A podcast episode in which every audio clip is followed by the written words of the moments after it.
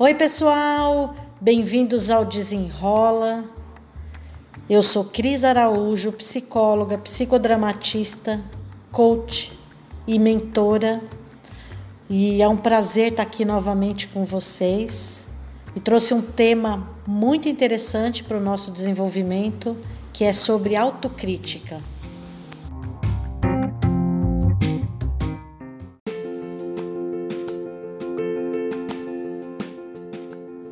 Vamos lá, pessoal.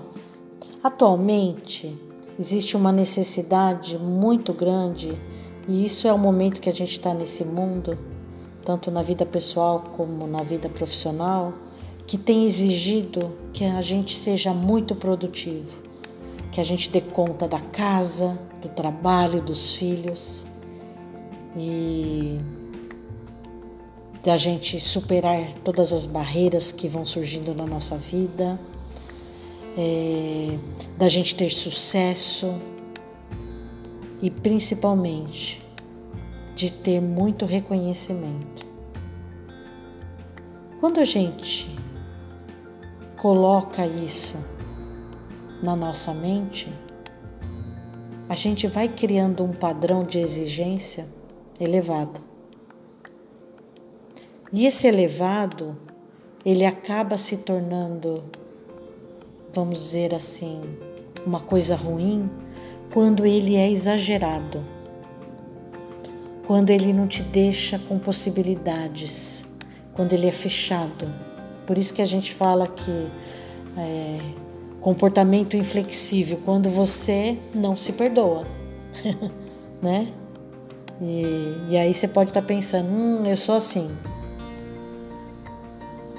quando você tem aqueles pensamentos, ah, você tem que ser melhor, você deveria ter se esforçado mais. Esses pensamentos te levam a crer que você não faz o suficiente. E isso não é bom, porque eles vêm carregados de sentimentos de culpa, de medo, de vergonha, de derrota. E vamos lá, Será que isso é verdade? Ou será que foi você que criou isso? A gente precisa ficar ligado, porque a nossa mente, gente, ela é danada. Ela cria coisa boa, mas ela cria coisa ruim. E às vezes você está se tornando uma pessoa dura, rígida, chata, por causa dos próprios padrões por causa dos próprios pensamentos aí que te movem no dia a dia. Vamos falar mais sobre isso.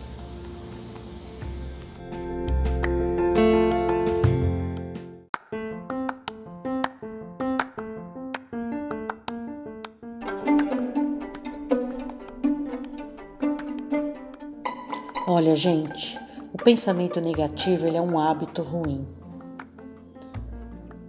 E como eu já disse em outros podcasts, né? Hábito é algo que a gente desenvolve. Então, tudo que a gente desenvolve, a gente pode modificar. Ele não nasceu com você.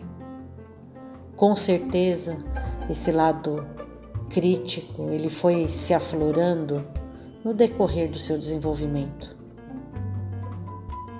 as pessoas que estavam ao seu lado, as histórias que você vivenciou na escola, no trabalho, na sua vida pessoal, tudo isso contribuiu para que você criasse essa moldura, essa, esse padrão de comportamento mais exigente que te fere tanto quando você erra, quando você cai, quando não sai do jeito que você quer. Então, se tudo isso é desenvolvido, ele pode ser modificado, ele pode ser melhorado, ele pode ser construído.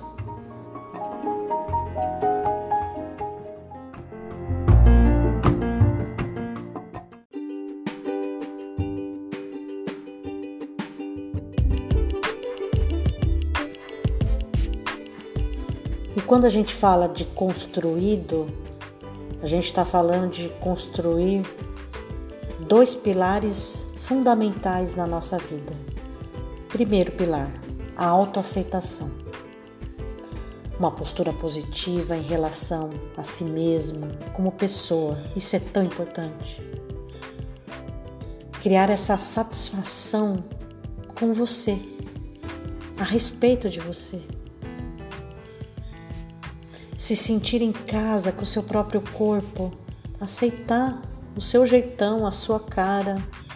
Claro que sempre tem coisas a melhorar, mas mais do que melhorar, a gente está falando da gente olhar no espelho e se aceitar, se respeitar.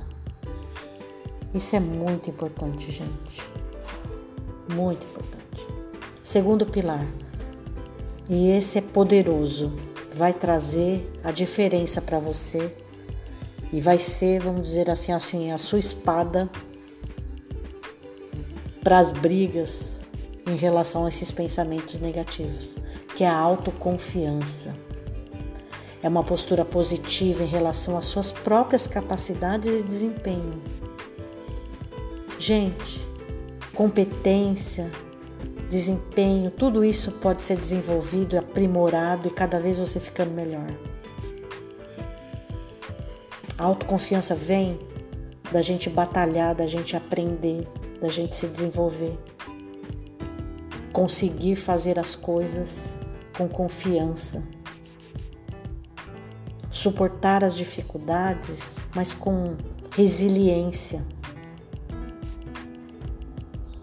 Esses dois pilares, eles são muito importantes na vida da gente. Outra coisa importante que eu diria, ria mais. Sim, ria mais. A flexibilidade, o bom humor são ferramentas que nos ajudam muito a quebrar esse padrão mental e abrem espaço para nossa autoestima, para o nosso amor próprio. Quando a gente fala de autocrítica, a gente está falando de como é que anda o nosso amor próprio. A vida, gente, é impermanente. A gente está a todo momento se reorganizando, mudando, se ajustando. Faz parte da vida. A vida é isso. Errar é natural. Todos passam por aprendizado. Então, seja mais bondoso com você. Trate de se compreender. Menos julgamento. Vamos aprender a deixar esse julgamento distante da gente. Ou pelo menos crie um escudo na sua mão para que quando ele apareça, você possa, sabe, se proteger um pouco e não deixar que ele infiltre diretamente no seu coração. Você não merece isso. Você merece as coisas boas você merece só coisas boas. Seja generoso com você. Desperte a gratidão em você mesmo. Gratidão por tudo que você está passando, gratidão por aquilo que você conquistou, por aquilo que você quer conquistar.